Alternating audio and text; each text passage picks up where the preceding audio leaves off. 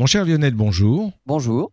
Alors, nous allons faire une nouvelle émission en route vers les étoiles, dans des conditions techniques qui ne sont pas évidentes, mais on va réussir. On arrive à envoyer des vaisseaux euh, du côté de Mars et de Saturne. Par contre, une liaison euh, de quelques kilomètres pose parfois problème. Oui, c'est pas toujours évident. C'est pas toujours évident. Alors aujourd'hui, vous allez nous parler du boson de Higgs. Exactement. Le boson de Higgs est une des dernières, alors on va dire particules, mais on va voir que c'est quand même quelque chose de tout à fait particulier dans le domaine des particules, mais qui a fait l'objet d'un prix Nobel, le prix Nobel de l'an dernier, en 2013, pour, euh, pour deux personnes en fait, François Englert et Peter Higgs. Alors Peter Higgs est surtout celui que l'on retient et la particule porte son nom, le boson de Higgs, parce que c'est lui qui a réellement parlé et décrit la particule en elle-même. Alors que le phénomène avait été euh, décrit, on va dire, en lui-même par plusieurs personnes. Ils étaient trois, mais il y en a un des trois qui est mort, malheureusement, donc il n'a pas pu avoir le prix Nobel. Donc le prix Nobel conjoint François Englert et Peter Higgs. Alors cette particule est très importante pour la, pour la physique des particules, pour la physique euh, mécanique quantique, parce que c'est cette particule euh, qui permet d'expliquer la masse des autres particules. Quand on a la découverte, la découverte du boson de Higgs euh, a permis d'expliquer le phénomène qui donne une masse à toutes les autres particules. Et donc c'est quand même on va dire un, témoignage très important de la véracité de la physique des particules telle qu'on l'applique actuellement, la physique standard. Donc euh, effectivement un vaste sujet qui, qui explique euh, la naissance, euh, notamment de l'univers et ce qu'on va devenir? Ben voilà, il va falloir qu'on reparte et on va pouvoir expliquer juste après le Big Bang en fait comment les particules ont acquis une masse. On se retrouve dans quelques instants. Bon, alors mon cher Lionel, nous allons parler donc du boson de Higgs. Alors c'est vrai que quand on aborde cette, euh, ce nom, cette, euh, cette information, ça nous paraît vraiment complètement abstrait. Ça ne veut pas dire grand-chose. Alors, on en a entendu parler quand même, c'est quand même quelque chose de célèbre. Alors, ce qu'il faut parler, c'est des, des, particules. Dans la physique des particules, il y a les particules élémentaires. À l'époque des Grecs, on parlait déjà de, on va dire, physique des particules, si on veut dire, parce que le mot atome est un mot grec. Et les, les Grecs avaient dit que la matière, on pouvait la casser jusqu'à un certain point et jusqu'à ce qu'on arrive à des atomes. Et le mot atome en grec vient en fait d'un mot qui veut dire insécable. On ne peut pas casser au-delà de cette particule-là. Ce qui n'est plus vrai. Atome, atome est quelque chose de tout à fait petit. C'était déjà pour les Grecs, ils imaginaient que la matière était faite d'atomes et on ne pourrait pas aller plus loin. Alors effectivement, on a trouvé les atomes euh, et on a même décrit ce qu'il y avait dans les atomes. Et donc on a tout un tas de particules élémentaires. On en a 12 en fait, particules élémentaires. Alors les plus célèbres sont évidemment les protons, les neutrons et les électrons. Et c'est grâce à ces trois particules élémentaires qu'on fabrique des atomes. C'est-à-dire que dans le noyau de l'atome, il y a protons, neutrons, et autour de ce noyau-là, il y a les électrons qui tournent autour du noyau.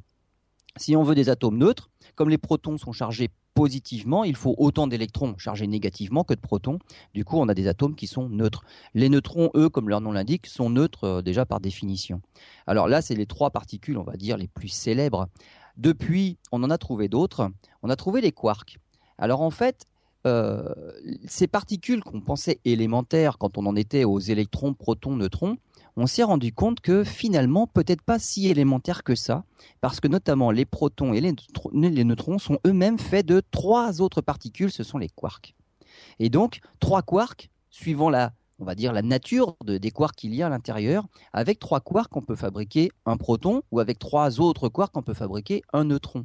Et donc, finalement, protons-neutrons sont le résultat d'une association de trois quarks mais de nature différente. Donc les quarks, c'est peut-être encore plus, on va dire, ça on peut le considérer comme plus élémentaire encore que des neutrons ou des protons. Est-ce qu'on saura si ces quarks peuvent être sécables encore? Ah ben voilà, ça c'est, on peut continuer l'histoire. Hein. Est-ce que on pourra aller voir à l'intérieur des quarks pour voir s'il n'y aurait pas une particule encore plus élémentaire avec laquelle on pourrait fabriquer les quarks, avec lesquels on fabrique les protons ou des neutrons, évidemment.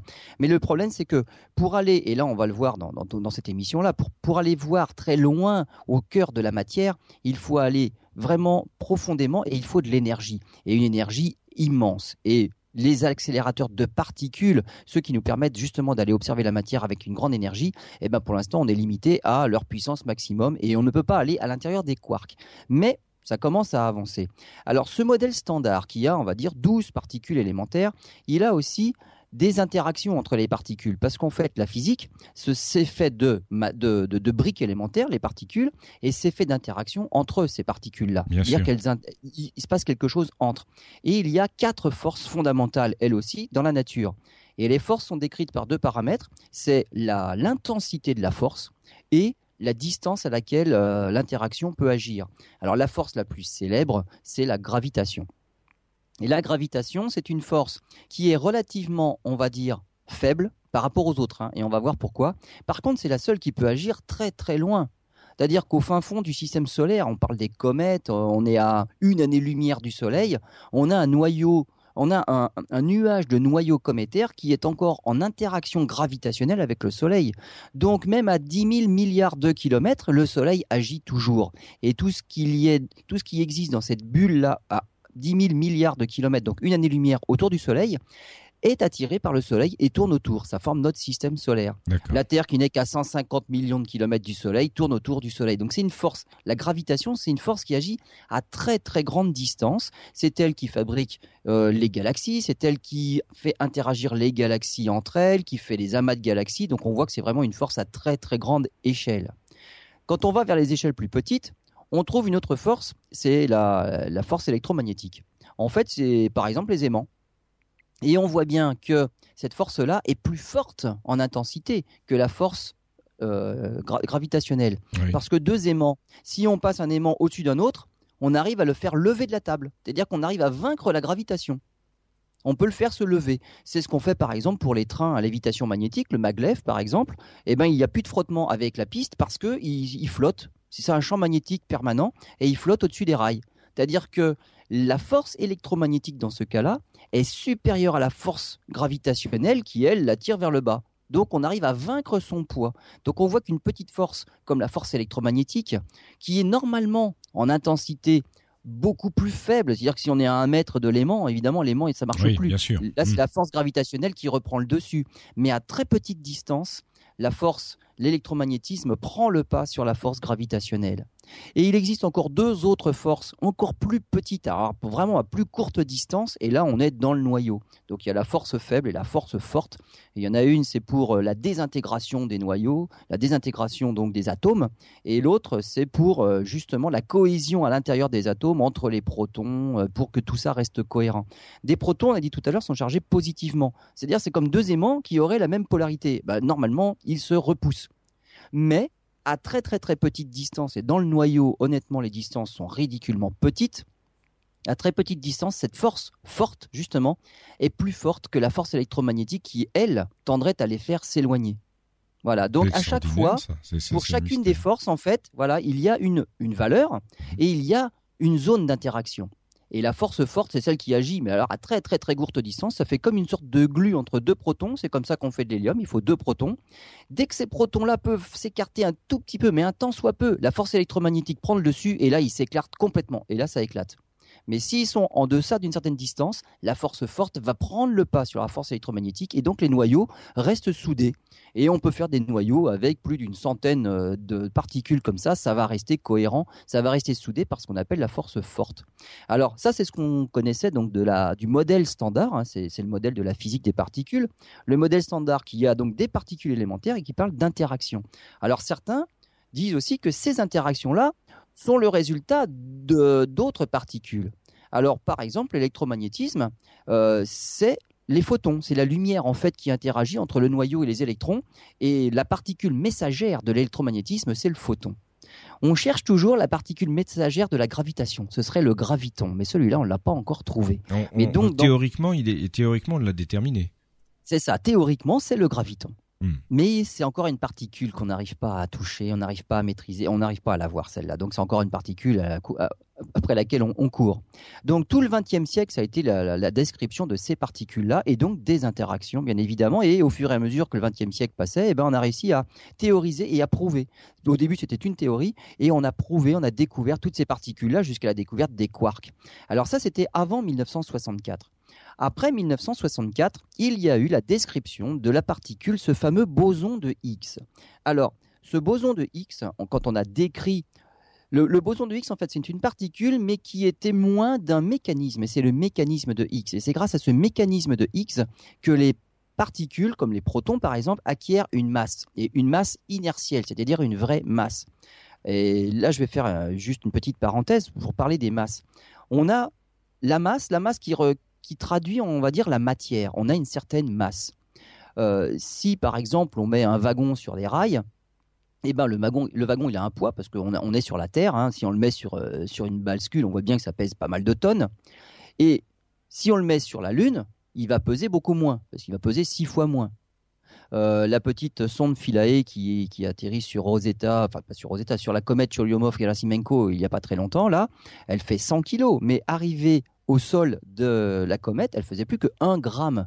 Donc on voit bien que là, le poids dépend de l'objet sur lequel on se trouve, de, de l'attraction gravitationnelle de l'objet sur tous les objets massifs. Donc il y a ce poids-là. Imaginez votre wagon sur Terre. Vous pouvez toujours essayer de le pousser, de le mettre en mouvement, c'est impossible. C'est bien pour ça qu'il faut des locomotives puissantes pour déplacer les wagons. Nous, on a beau pousser, on n'y arrivera pas. À moins d'être l'homme le plus fort du monde, là, il y a des concours, hein, ils arrivent à déplacer des wagons.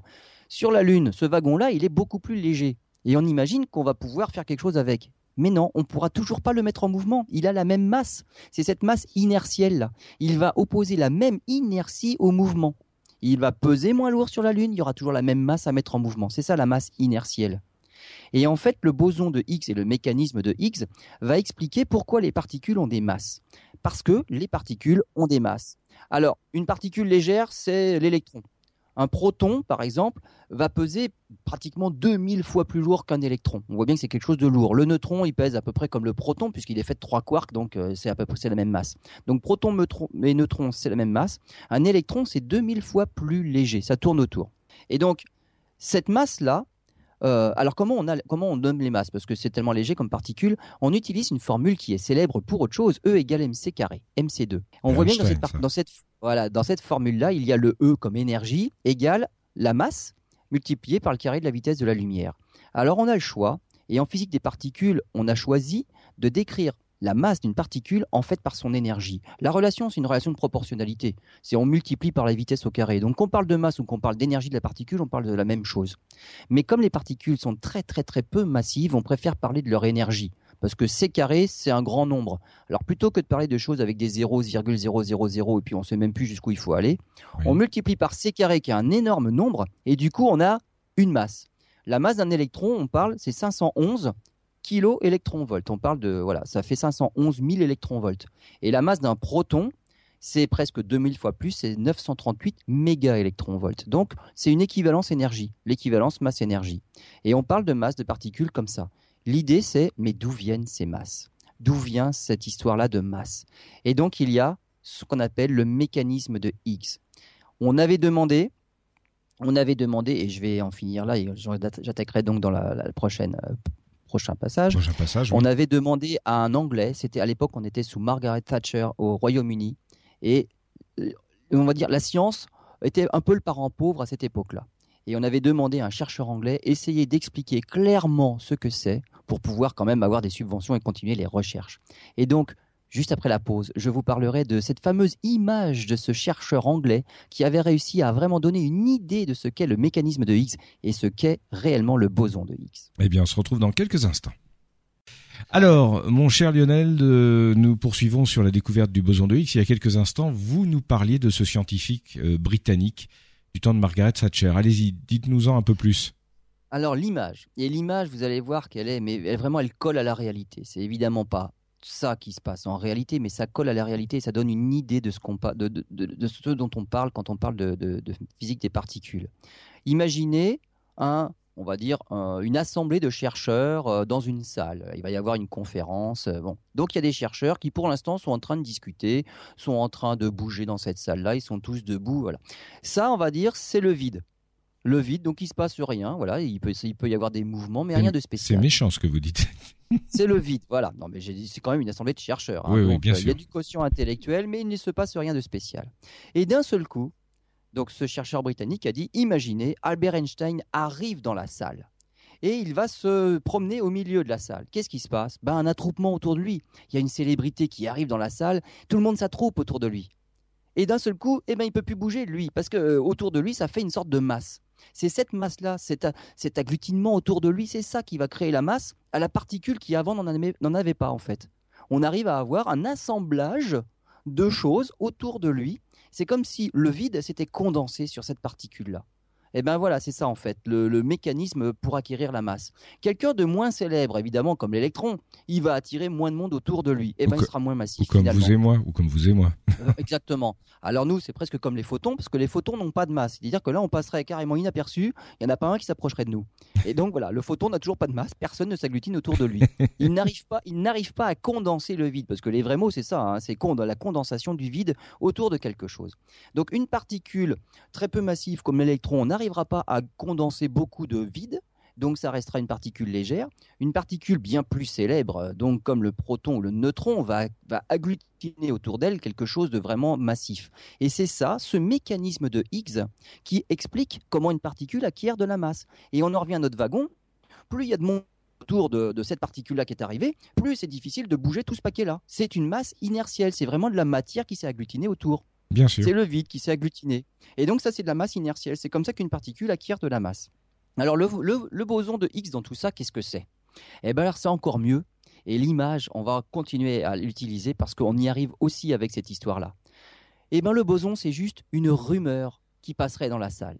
C'est-à-dire qu'il n'y a rien qui passe, excepté une rumeur. Et du coup, juste à cause de la rumeur, les gens vont s'agglutiner. Mais eux-mêmes, c'est tout. C'est une condensation du vide autour de rien. La rumeur est passée. C'est-à-dire, donc si j'ai bien compris, il n'y a rien du tout. Non. Et il se passe quelque chose quand même. C'est ça, c'est la rumeur. Du fait de, les gens du fait de ce rien du tout. C'est ça. C'est ce qu'on appelle l'autocondensation du vide. c'est ça le boson de Higgs. Enfin, scientifiquement, euh, qu'est-ce qui nous prouve que ça existe? Eh ben, il suffit de la trouver après. C'est bien celle-là qu'on a trouvée. C'est bien pour ça que Peter Higgs a eu le prix Nobel en 2013. D'accord. On l'a trouvée. Alors après, on va voir comment on l'a trouvée, hein, mais on a trouvé cette particule-là. Donc ça, c'est l'explication du mécanisme, le mécanisme de, Higgs pour donner des masses aux particules. Et le boson, c'est juste cette rumeur-là. Les gens vont quand même s'agglutiner, mais juste pour parler entre eux, c'est la rumeur. Et ça va encore faire une masse, un paquet de personnes qui sera difficile de bouger. Il y a une masse inertielle là aussi qui a été créée simplement autour d'une rumeur, alors qu'il n'y a rien eu. C'est ça le boson de Higgs.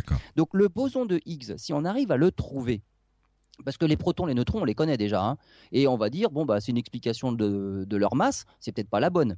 Par contre, le boson de Higgs, qui lui est quand même un peu particulier, c'est juste la rumeur qui fait se condenser le vide autour de lui. Si on arrive à le découvrir, il sera le témoin que le mécanisme de Higgs est vraiment le bon. Parce que là, c'est l'autocondensation du vide, c'est le boson de Higgs. Donc il faut le trouver. Alors, comment on fait pour trouver ce fameux boson de Higgs? Eh bien, il faut aller euh, casser la matière, faire des réactions entre, entre particules pour atteindre une énergie suffisamment élevée. D'où les accélérateurs que, dont vous parliez tout à l'heure. Voilà, d'où les accélérateurs de particules. Hmm. Parce qu'une particule, quand on la projette à très grande vitesse contre une cible, l'énergie qu'elle a permet de pénétrer dans la cible. Et donc, on pénètre d'autant plus profondément que l'énergie de l'impact est importante. Et donc, on a fabriqué ces célèbres accélérateurs de particules. Alors, au CERN, on en est déjà à plusieurs générations. On avait le LEP avant, et au LEP, on faisait des collisions entre électrons et positrons. Et électron, positron, le positron, c'est la particule euh, jumelle, on va dire, symétrique de l'électron. C'est un électron positif. Donc, il y a l'électron qui, elle, est négative, négatif et le positron qui est un électron positif. Et on faisait des chocs entre électrons-positrons pour essayer eh ben, d'avoir une énergie suffisante pour aller voir ce qui se passait au milieu de la matière. Et avec ces, énergies-là, avec ces collisions électrons-positrons, on arrivait à une énergie de 114 milliards d'électrons-volts, 114 gigaélectrons-volts.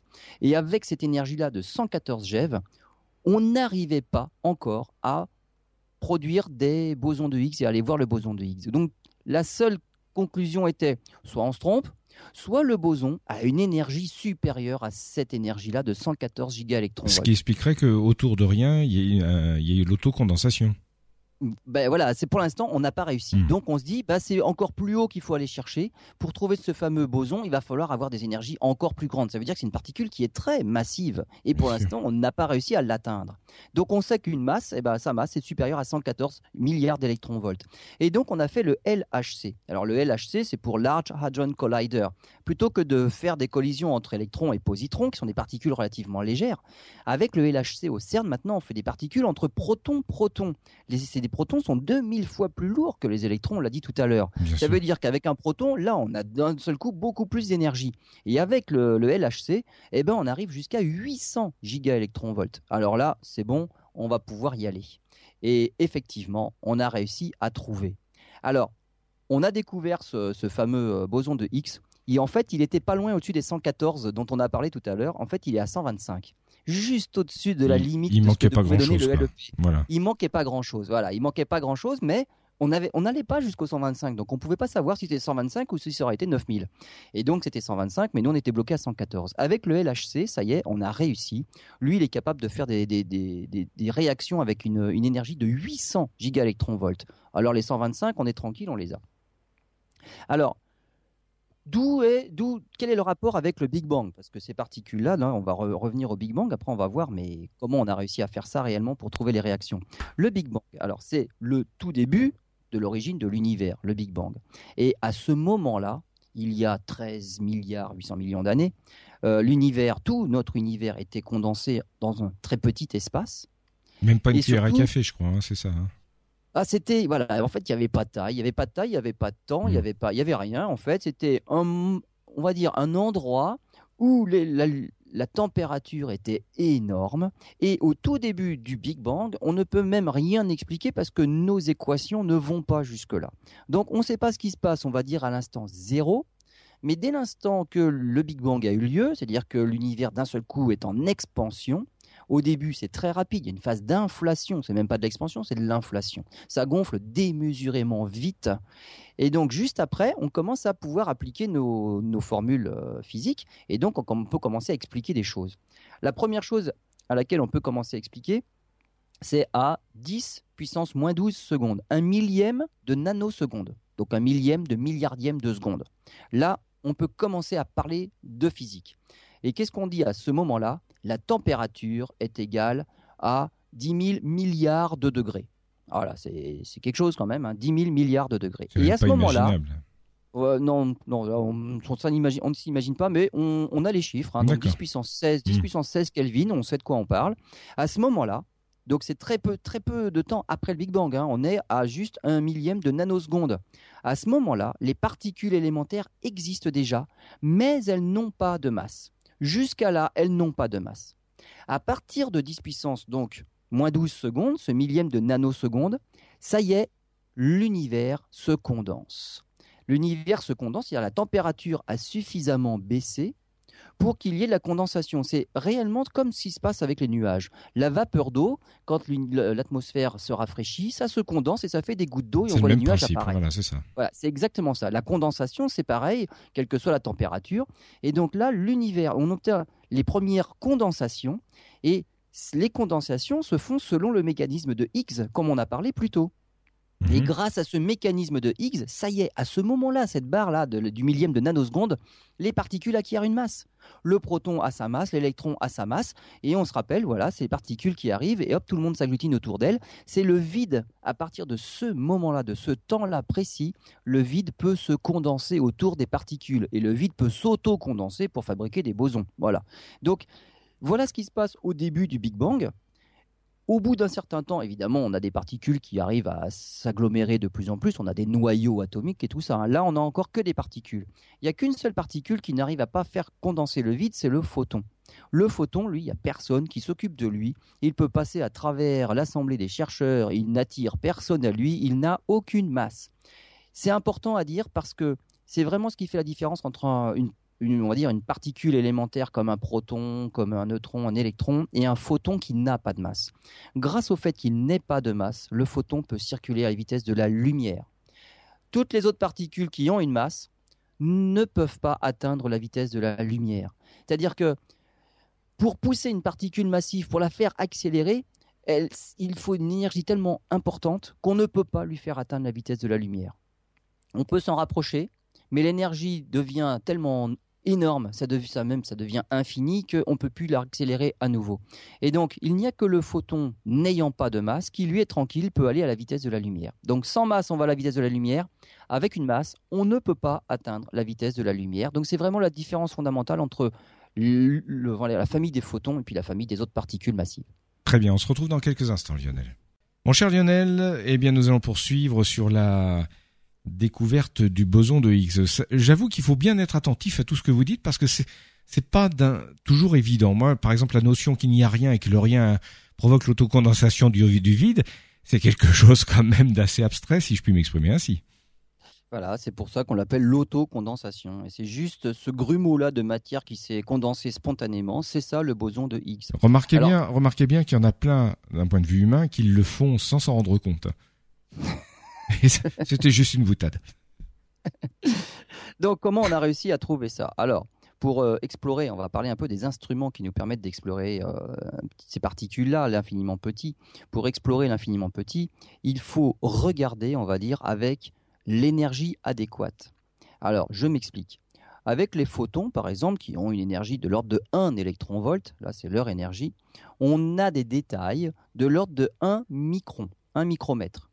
Donc, quand on a des, microscopes qui marchent avec des photons, mmh. bah, c'est pas compliqué, ce sont les microscopes optiques. Quand on se rappelle dans les, dans les salles de, sciences nat qu'on avait quand on était euh, à l'école, au collège, au lycée, ce sont des microscopes optiques. Donc on regarde un objet avec des photons. La lumière, en fonction de sa longueur d'onde, nous permet d'obtenir des détails de plus en plus petits. Alors, la lumière, c'est une histoire de longueur d'onde.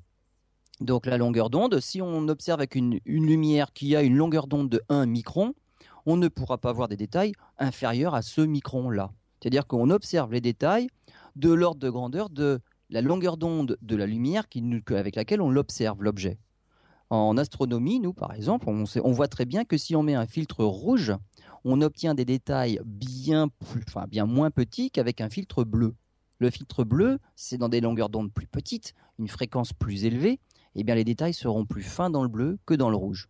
L'inconvénient du bleu, c'est que nous, pour nous en tout cas, on a beaucoup de turbulences atmosphériques, alors que le rouge, qui est une longueur d'onde plus grande, est bien moins ennuyé par la turbulence atmosphérique. Donc on a tendance quand même à observer plutôt dans le rouge, c'est plus facile de faire des belles photos, c'est moins brouillé par la turbulence. Et donc on a des microscopes optiques, et avec ça, bah, qu'est-ce qu'on regarde? Eh ben, On regarde des cellules. Mais on ne va pas pouvoir regarder des atomes avec un microscope optique. La longueur d'onde est beaucoup trop grande pour aller plus loin et plus précis dans la matière. Donc il faut aller au-delà. Pour aller dans des choses de la taille des, atomes, il faut un microscope électronique. Et comme son nom l'indique, là, cette fois-ci, on regarde avec des électrons. Mais là, c'est, on, ne regarde plus directement. Quoi. Là, il faut des caméras, il faut des détecteurs spéciaux pour observer ce que donnaient les électrons. Donc, au lieu de bombarder l'objet avec des photons, comme dans un, un microscope optique, on bombarde l'objet avec des électrons, et donc on a un objet, on a un microscope électronique. Pour aller encore plus loin, parce que là on s'est arrêté aux atomes, mais nous ce qui nous intéresse c'est d'aller voir dans le neutron pour voir des quarks, et puis d'avoir des énergies encore plus élevées pour aller voir ce fameux boson. Donc là le microscope électronique, là c'est carrément, ça suffit pas non plus. Et donc pour avoir des particules de longueur d'onde encore plus petites et donc d'énergie encore plus élevée, et eh ben là il va falloir les accélérer, les particules. Le faisceau d'électrons de tout à l'heure ne suffit largement pas pour aller voir les détails que l'on a envie de voir. Et donc, on a fait ce qu'on appelle des accélérateurs de particules. Alors, on a commencé par les faire simples. On a fait des accélérateurs linéaires, c'est-à-dire en ligne droite. Et euh, le plus long de tous, il est à Stanford, aux États-Unis. Il fait 3000 euh, de long, donc 4 km 5. Un accélérateur de 4 km 5. Comment on fait pour accélérer une particule? Parce que le but, c'est de faire carrément un canon. Hein. il faut la lancer, quoi. faut la lancer le plus vite possible. Il faut la lancer. Alors, c'est pas, c'est pas comme dans un canon où il y a l'explosion au départ, donc hmm. l'impulsion initiale, et puis après, on la laisse faire. C'est pas ça, en fait. Elle est continuellement accélérée tout au long du trajet. Et c'est au bout qu'elle a atteint euh, bah, sa vitesse maximum. Si au lieu de faire un accélérateur de 4 km et demi, on fait un accélérateur de 10 km, on voit bien qu'elle va aller encore plus vite parce qu'on pourra encore l'accélérer avec les kilomètres supplémentaires. Mais là, ça commence à être long et on a fait autrement. Une chose qu'il faut dire aussi, c'est que pour accélérer une particule, euh, comment on accélère une particule? Eh bien, on l'accélère avec des aimants. On accélère une particule chargée et on peut la repousser avec des aimants de même polarité que la particule. Donc avec des aimants euh, polarisé négativement, on peut accélérer des électrons. Par exemple, à chaque fois que l'électron passe à un endroit de l'accélérateur, on branche les, aimants et hop, ça le repousse. Et à chaque fois qu'on va le repousser avec les, éléments, avec les aimants successifs qui se suivent, eh ben, ça va la faire accélérer. Donc on ne peut qu'accélérer des électrons ou accélérer des protons. Tout à l'heure, j'avais parlé de, de, réaction électron-positron, et parce que l'électron est négatif et le positron est positif. Hmm. Et là, du coup, des aimants repoussaient les électrons s'ils étaient chargés négativement, tandis que ces mêmes éléments-là attiraient les positrons qui, eux, sont positifs. Et là, les particules entraient en collision. Donc il faut toujours, pour pouvoir faire une accélération de particules, qu'elle soit chargée. On ne va pas faire un accélérateur de particules à neutrons, parce que là, les aimants, on peut toujours les mettre en route, ça ne va pas faire grand-chose. Le neutron est neutre, donc ça ne sert à rien. Donc les protons, c'est bien parce que c'est lourd et on peut les accélérer. Au CERN, on a fait autrement. Euh, pour avoir une longueur encore plus grande, on a fait un anneau. Alors le CERN, c'est à Genève. Hein. Il, y a, un tunnel qui est creusé sous la ville de Genève. C'est un anneau. Voilà, c'est un anneau circulaire. Ça passe en France, hein, je crois, un petit peu. Hein. Non, oui, oui, oui, c'est ça. En France et en Allemagne. c'est pas que en Suisse, il déborde en France. Il est sous la ville de Genève et ça déborde un peu en France. Donc il y, a, hmm. une partie de l'anneau en France, une grande partie en Suisse. Et on va dire, il a à peu près la taille du périphérique. Voilà, on en parlera tout à l'heure. Et donc, on a mis des anneaux tout autour de des, aimants tout autour de cet anneau-là, et à chaque fois qu'une particule passe au niveau d'un aimant, l'aimant repousse la particule, puis elle finit par accélérer à nouveau, et ainsi de suite. Et les aimants, à chaque fois qu'ils voient la particule, ils l'accélèrent. Et donc, l'idée de faire quelque chose en anneau circulaire, c'est bien parce qu'on peut faire faire plusieurs tours. Autant l'accélérateur linéaire, arrivé au bout, bah, il, fallait, euh, il fallait taper sur la cible, autant avec l'anneau, eh ben, si au bout d'un tour on trouve que ça va pas vite, on refait faire un deuxième tour et puis on continue à accélérer la particule et puis un troisième tour, un quatrième tour et puis des tours on en fait un sacré paquet. Et là, on arrive à des vitesses qui deviennent pas tellement négligeables par rapport à la vitesse de la lumière. J'ai dit qu'avec un électron ou un proton, on ne pouvait pas atteindre la vitesse de la lumière, mais une fraction non négligeable. Et à partir de là, là il faut, il faut faire appel à Albert Einstein, il a montré que faut faire attention, c'est que les particules, lorsque elles vont suffisamment vite, lorsqu'elles s'approchent de la vitesse de la lumière, elles ont leur temps propre, qui n'est plus égal à notre temps à nous. Le temps se dilate pour elles. Ça se ralentit. Et là, bah voilà, leur temps se dilate, leur temps ralentit. Et là, le problème, c'est que lorsque la particule passe au niveau des aimants. Tout à l'heure, on a dit l'élément, on va dire, s'allume et hop, il repousse la particule. Puis l'élément suivant s'allume à ce moment-là, hop, il repousse la particule. Si le temps de la particule n'est plus le même que le temps des aimants, il y a désynchronisation. Et du coup, ça marche plus notre histoire là. Donc il faut tenir compte de la dilatation du temps de la particule pour pouvoir toujours actionner les aimants au bon moment. mais au moment où la particule est réellement là. On fait comment? Eh ben, on a fait ce qu'on appelle des cyclosynchrotrons. Le cyclotron, c'est réellement le cercle tout seul, mais euh, avec des vitesses euh, relativement faibles, on va dire, par rapport à la lumière. Hmm. Si on veut aller vite, il va falloir synchroniser ça et tenir compte de la dilatation du temps des particules, et on va faire un cyclosynchrotron. Et donc, avec ces cyclosynchrotrons, on va pouvoir accélérer encore plus la particule, parce que là, on va vraiment synchroniser. Mais vous ne m'avez pas expliqué comment on fait justement pour tenir compte de cette dilatation du temps techniquement. Comment ça se passe? C'est quoi votre cyclosynchrotron, euh, si j'ai bien compris? En, fait, on imagine, c'est si la particule va à une certaine vitesse, euh, on va dire il y a une milliseconde entre euh, l'allumage de deux aimants successifs.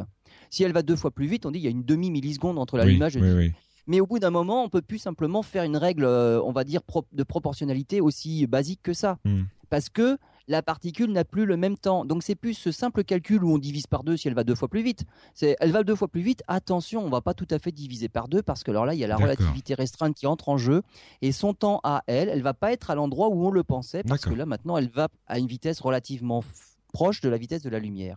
Donc c'est juste une histoire de synchronisation et ce n'est plus une règle linéaire comme nous quand on parle de vitesse. C'est-à-dire que si je suis dans un train qui roule à 100 km/h et moi je marche dans le couloir du train à 10 km/h, par rapport au quai, j'avance à 110. Bien sûr. Et eh ben quand on va très très vite, si le train allait à une vitesse proche de la vitesse de la lumière, on pourrait plus faire cette simple opération d'addition des vitesses, ça ne marche plus. Il y a une formule un peu plus compliquée, c'est Albert Einstein qui l'a évoqué lors, de la théorie de la relativité restreinte. Et eh ben il faut tenir compte de plein d'autres choses. Donc c'est plus aussi simple que ça, mais on sait faire, c'est pas un problème. Et donc on a ces cyclosynchrotrons. En 1959, donc au CERN, on a le premier des cyclosynchrotrons. Il a 72 mètres de diamètre et il permet d'atteindre alors déjà des, énergies de 29 gigaélectronvolts. Ça, c'était le premier. Euh, ensuite, on en a fait un autre. Alors pour pouvoir euh, aller un peu plus vite, eh ben, on fait des cercles un peu plus grands. Il faut quand même que, euh, voilà, pour augmenter la longueur, pour pouvoir accélérer encore plus longtemps, on fait un cercle plus grand. Et donc, on est arrivé jusqu'au LEP, justement, de tout à l'heure, qui avait 9 km, lui, de diamètre. Et là, on accélère les électrons jusqu'à 100 gigaélectronvolts, même à la limite. Euh, tout à l'heure, on en a parlé dans la première partie, on est allé jusqu'à 114. On pouvait vraiment pas aller plus loin avec celui-là. C'était la vitesse limite qu'on pouvait, euh, pouvait atteindre avec, euh, avec le LEP. Et donc, depuis 2008, alors là, on a tout refait complètement. Et on a fait le LHC, donc 2008. Et donc c'est un, c'est un tunnel, et avec c'est toujours le même tunnel qu'il y avait avant, hein. donc on n'a pas recreusé un tunnel, donc c'est toujours 9 km de diamètre. C'est euh, typiquement c'est la taille du périphérique euh, autour de Paris. Voilà, c'est à peu près ça. Faut faut s'imaginer que sous la ville de Genève, il y a un périphérique souterrain, mais pour des particules, pour les protons. Voilà, mais c'est vraiment à peu près la même taille que le périphérique parisien. Et donc ce LHC là, dans celui-là, euh, cette fois-ci, on est passé avec des protons et on peut les accélérer, jusqu'à 7 TeV, 7 Tera électronvolts, ça veut dire 7000 milliards d'électronvolts.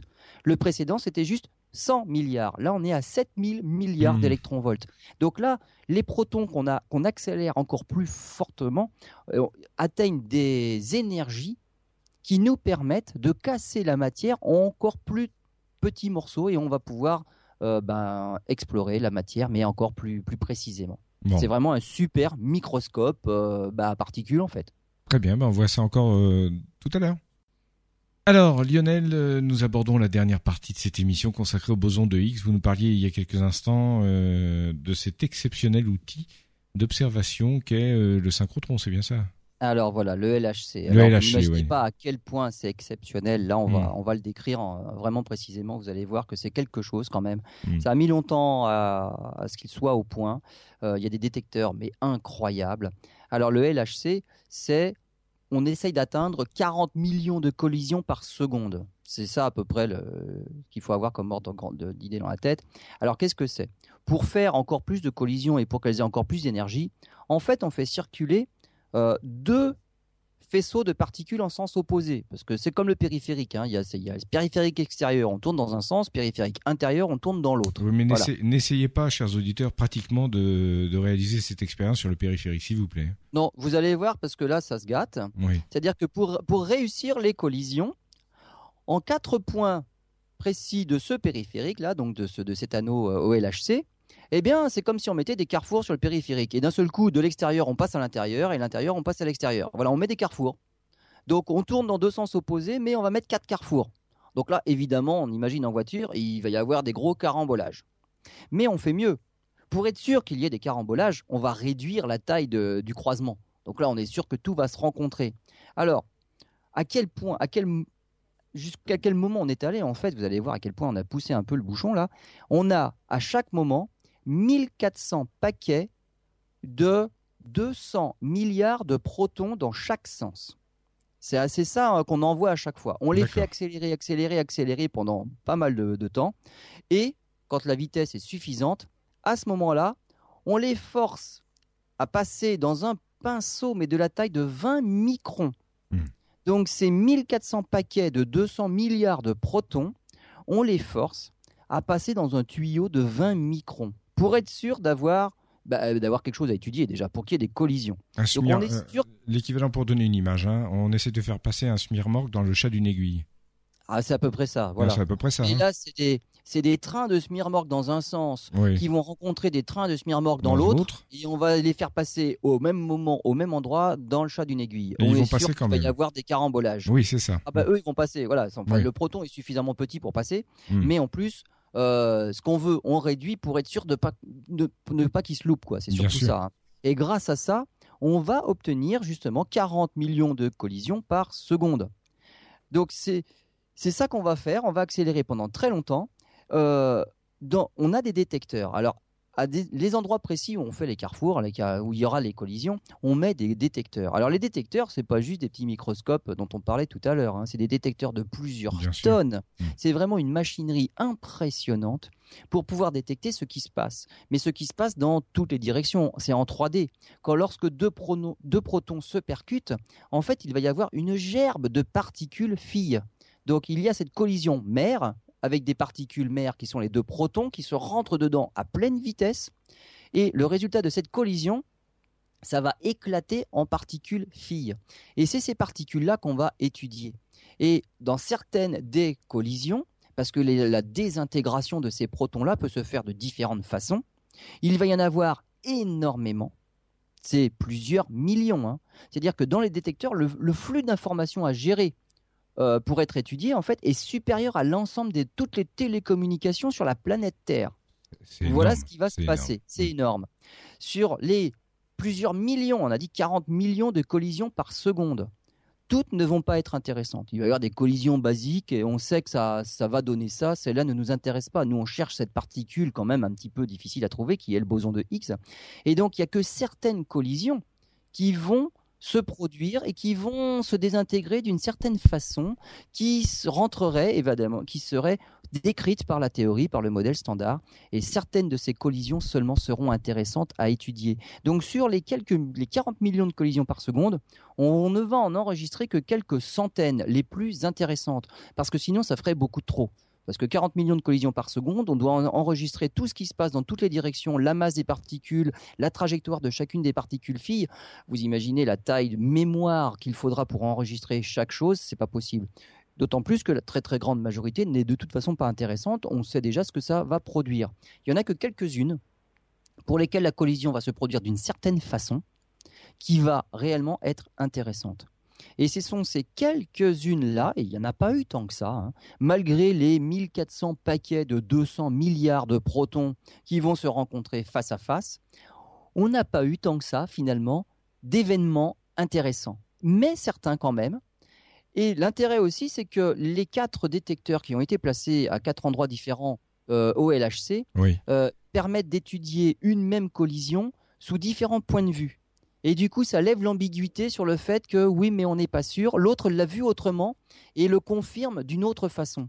Ça veut dire que quand on a détecté ce qui est vraiment la signature du passage du boson de Higgs, on est sûr que c'était ça. On l'a vu de différents points de vue dans les différents détecteurs. Donc il y avait le gros Atlas, il y en a un autre qui s'appelle CMS. Ces deux détecteurs-là ont permis d'avoir la signature du boson de Higgs sans aucune, euh, va dire, incertitude là. Et on sait que son énergie à celui-là, donc sa masse, c'est 125 GeV, avec une erreur de simplement 0,2 euh, millionième. Donc vous voyez un peu la précision de, la mesure. Et c'est pas quelque chose de fortuit, c'est pas quelque chose, c'est pas du bruit de fond, c'est voilà, c'est vraiment une confirmation de la mesure par plusieurs des détecteurs à partir de toutes ces collisions là. Donc on en a quand même quelques-unes intéressantes c'est vraiment en fait ce, mécanisme de Higgs qui a été confirmé pour donner, en fait, c'est grâce à ce mécanisme-là qu'on donne une masse aux particules.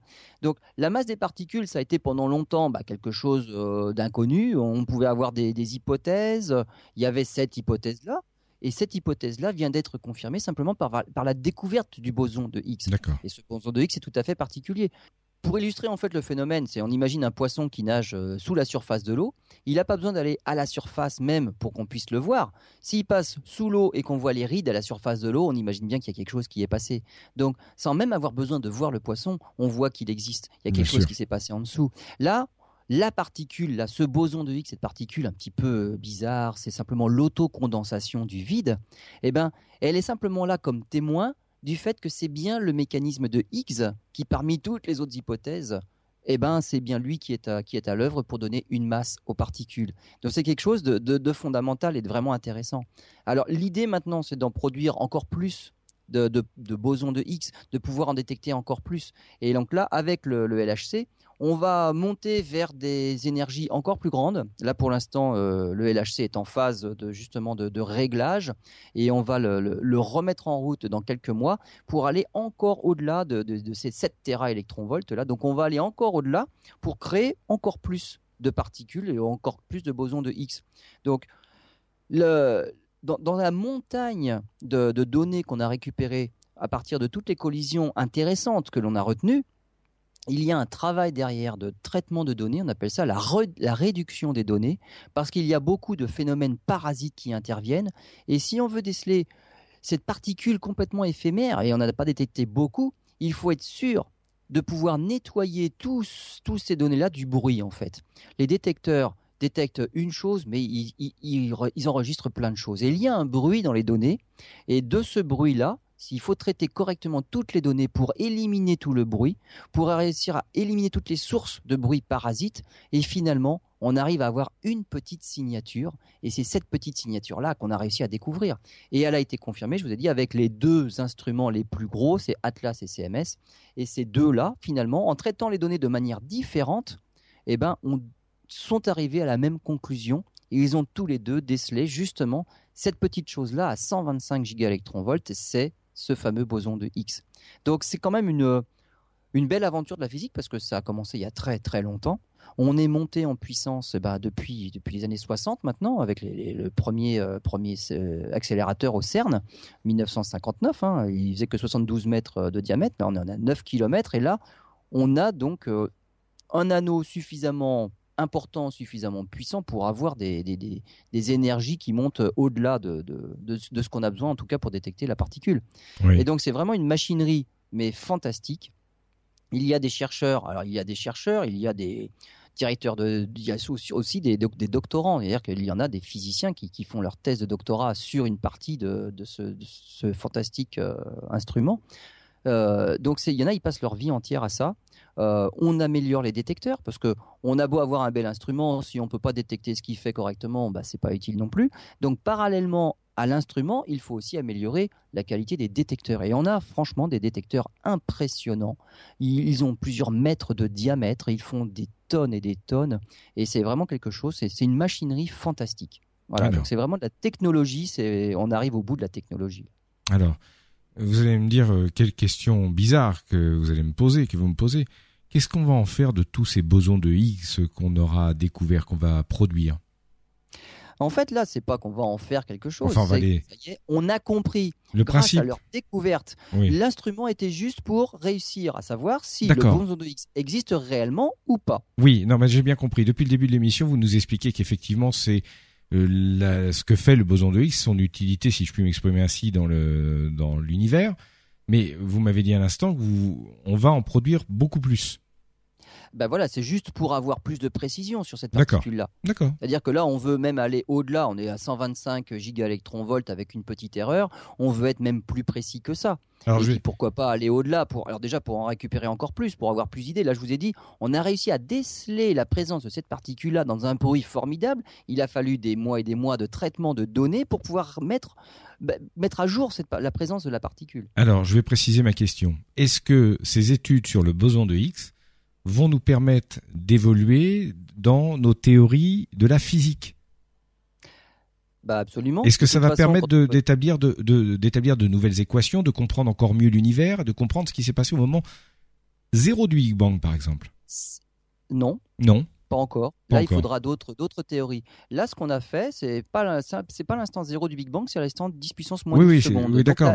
La, la, millième de nanoseconde après le Big Bang, ça y est, jusque là maintenant, on sait comment les particules ont acquis une masse grâce à la découverte du boson de Higgs. Si on n'avait pas découvert ce boson, on aurait dit, alors certains auraient dit, bah, c'est qu'il est encore plus lourd, donc il va falloir des énergies supérieures pour aller le chercher. Et d'autres auraient dit, bah, vous voyez bien que c'est pas ça puisqu'on le trouve pas. Ça veut dire que donner une masse aux particules, c'est une autre euh, façon qui doit exister et on, pour l'instant, ne l'explique pas. Là, c'est mieux. On l'a découvert. On sait qu'il existe. On manque peut-être un peu de précision encore, donc là on va continuer à, l'étudier. Mais en tout cas, rien que par sa découverte, ça y est, on a dit, eh ben vous voyez, c'est bien ce mécanisme-là qui donne la masse aux particules. Bon, si j'ai bien compris, pour conclure cette émission, puisque nous arrivons au terme, c'est que forcément nos théories de la physique vont évoluer de façon révolutionnaire sans doute dans les prochaines années. Ben voilà, ça permet déjà d'éliminer tout un tas de, théories, d'hypothèses qui ne qui, bah, qui, qui, n'allaient pas dans ce sens-là. Tous ceux qui n'étaient pas d'accord avec cette façon de donner une masse aux particules ont tort, puisque le boson de Higgs existe, et c'est bien ce mécanisme de Higgs qui est en œuvre, en œuvre dans, dans l'univers pour donner une masse aux particules, et c'est ça qui s'est passé au tout début du Big Bang. Eh ben. Donc maintenant, c'est là-dedans qu'il faut chercher, c'est là-dedans qu'il faut continuer à, faire ces théories. Il existe plein de choses à faire en physique, hein, parce que les particules, en voilà une hein, qui est très lourde, hein, c'est la dernière qu'on ait découverte. Il en existe peut-être encore d'autres plus lourdes et plus fondamentales des particules qui expliqueront d'autres choses. Hmm. De toute façon, quand on a une théorie, ça donne plein de questions et après ces questions-là, il va falloir aller les explorer en étudiant la matière encore plus profondément. Bon, bah très bien. Bah écoutez Lionel, merci pour euh, ce sujet passionnant, certes un peu euh, technique par moment, mais enfin bon, très facilement compréhensible. On se retrouve bientôt pour une nouvelle émission. Merci.